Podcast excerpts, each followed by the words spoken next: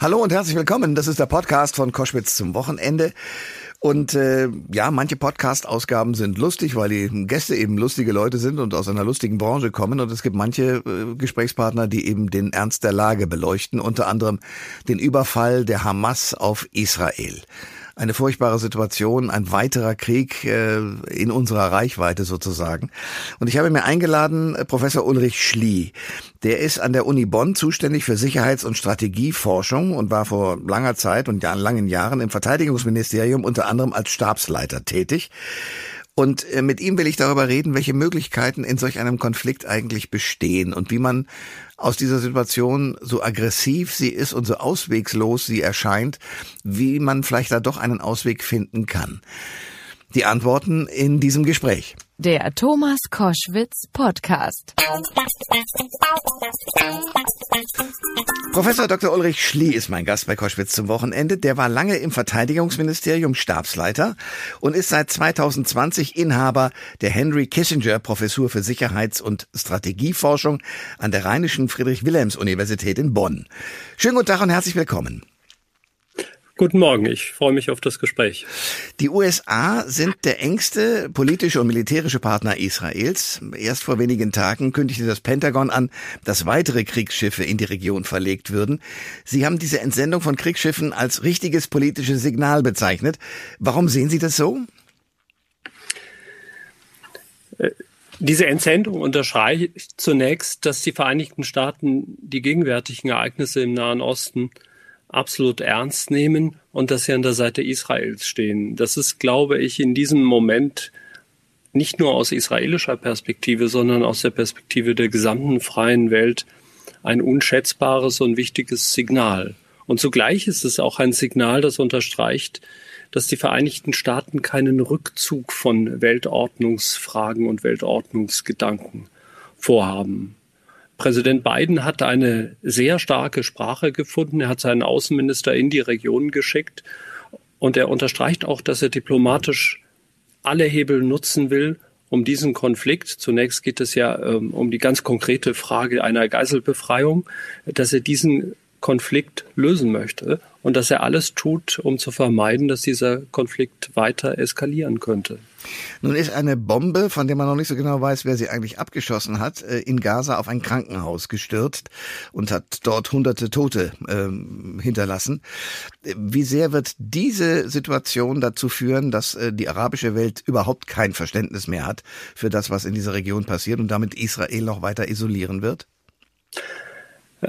Sie beschreiben genau das Gefährliche dieses Konfliktes. Äh, wir werden vermutlich in den nächsten Wochen und Monaten eine hoffentlich nicht zu große Reihe von Bildern sehen, die dazu beitragen werden, dass in einigen arabischen Staaten die Eskalation dieses Konfliktes weiter gefordert wird. Es wird auch eine Debatte über die äh, Verhältnismäßigkeit der Mittel von Israel geben.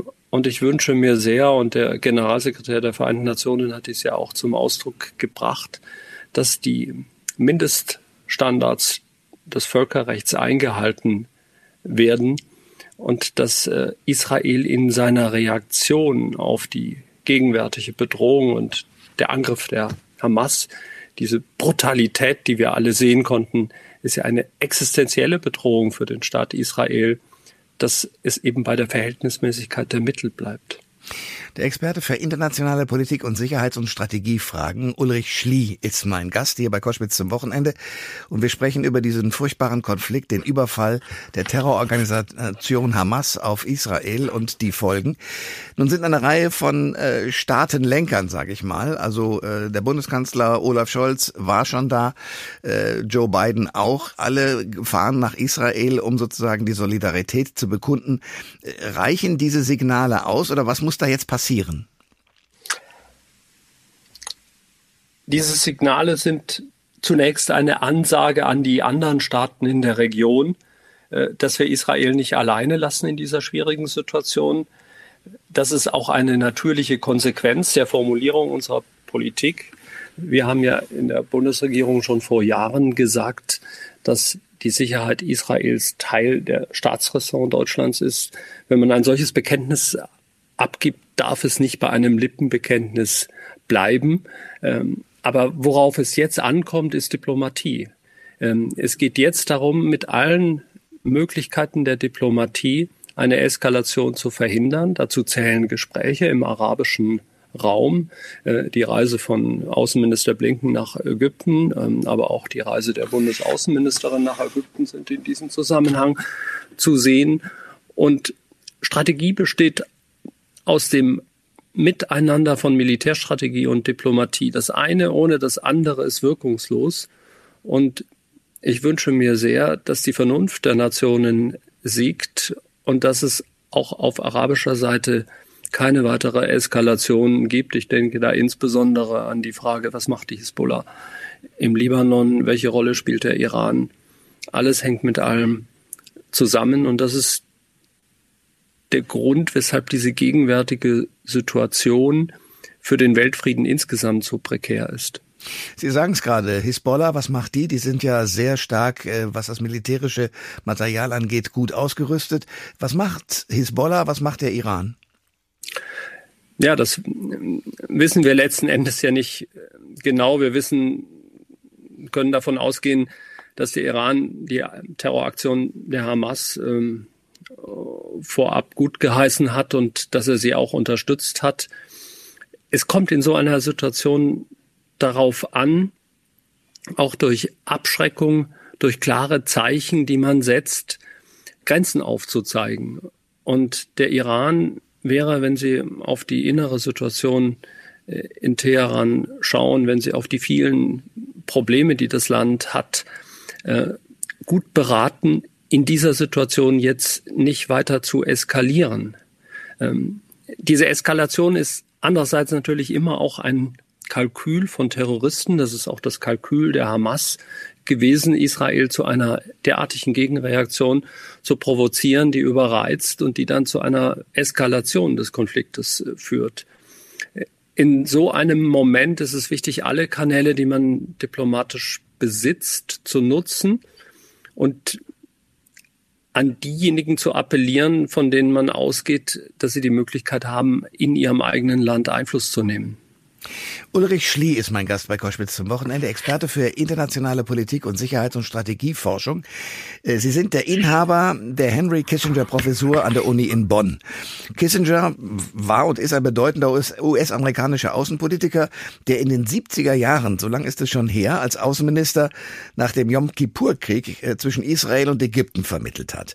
Nun hat Kissinger sich im Zuge des Ukraine-Krieges für Vermittlung und Verhandlungen ausgesprochen und wurde dafür kritisiert, unter anderem von Präsident Zelensky. Gibt es denn jetzt in diesem äh, Konflikt äh, Israel-Hamas und umgekehrt überhaupt Vermittlungsmöglichkeiten? Kann man Henry Kissinger in Sachen Diplomatie äh, in diesem Fall beim Wort nehmen und was könnte man von ihm in Sachen Diplomatie lernen? Ja, es ist ja nicht nur Henry Kissinger, der in dieser Situation sich für Diplomatie ausgesprochen hat. Nehmen Sie den türkischen Präsidenten Erdogan, ja. der sich in beiden Konflikten als Vermittler selbst angeboten hat. Ähm, er tut das und das, davon können wir ausgehen, er tut das auch aus eigennützigen Gründen. Er, er ist ja in der Lage, sowohl die Ukraine mit Waffen zu beliefern, als auch den Russen sich als Verhandler anzutragen. Ich glaube, dass man Diplomatie nie ausschließen darf. Wenn man Diplomatie ausschließt, wenn man sagt, wir verzichten auf Politik, dann sind wir in einer Situation, in der es nur noch eine Abwärtsspirale zu mehr Krieg und mehr Vernichtung gibt. Man muss der Diplomatie immer eine Chance geben, auch wenn es nur eine ganz kleine Chance ist. Das ist etwas, was man von Kissinger lernen kann. Man kann von ihm auch lernen, dass man es nicht übertreiben sollte mit dem Triumphieren und dass man immer versuchen sollte, sich in die andere Seite hineinzuversetzen. Kissinger hat einmal gesagt, dass man nur aus der Geschichte Lehren für die auswärtigen Beziehungen ziehen kann. Und da haben wir ja in der Geschichte des 20. Jahrhunderts viele gute und auch ähm, etliche weniger gute Beispiele, was man mit Diplomatie erreichen kann und weshalb Staatenordnungen scheitern. Das ist die Situation, das ist die Situation, in der wir uns gegenwärtig befinden. Henry Kissinger ist, Sie haben es gesagt, schon sehr lange nicht mehr im Amt, aber er hat immer noch Einfluss und er berät amerikanische Präsidenten. Mhm. Er gibt seine Meinung in die Weltöffentlichkeit hinein. Und es gibt auch Momente, wo man nicht alles, was man vorhat, auch das zählt zur Diplomatie der Öffentlichkeit preisgeben mhm. darf. Mhm. Setzen wir also darauf, dass zum gegenwärtigen Zeitpunkt hinter den Kulissen mithilfe von amerikanischen Diplomaten ähm, auch Gesprächskanäle